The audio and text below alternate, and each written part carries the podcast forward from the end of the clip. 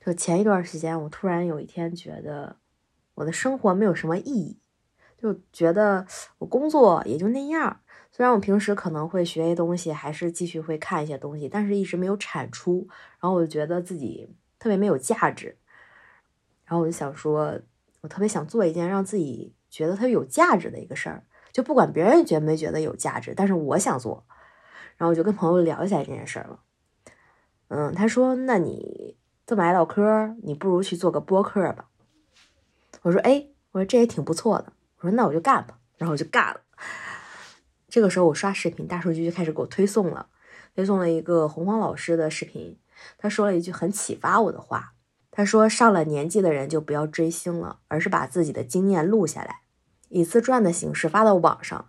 因为我们最缺的就是在这种民间的口述历史。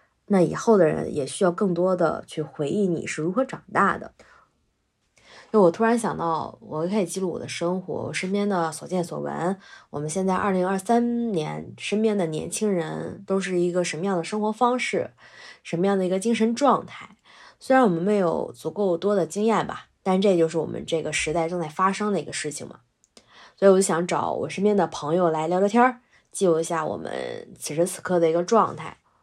我不想做什么垂直的主题，我也不想聊什么很深奥的话题，因为我觉得，呃，我自认为我不是一个 思想很深刻的人，所以我只想聊我们身边的事儿。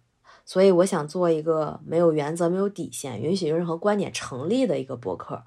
嗯，我们不设限，也不去批判任何人，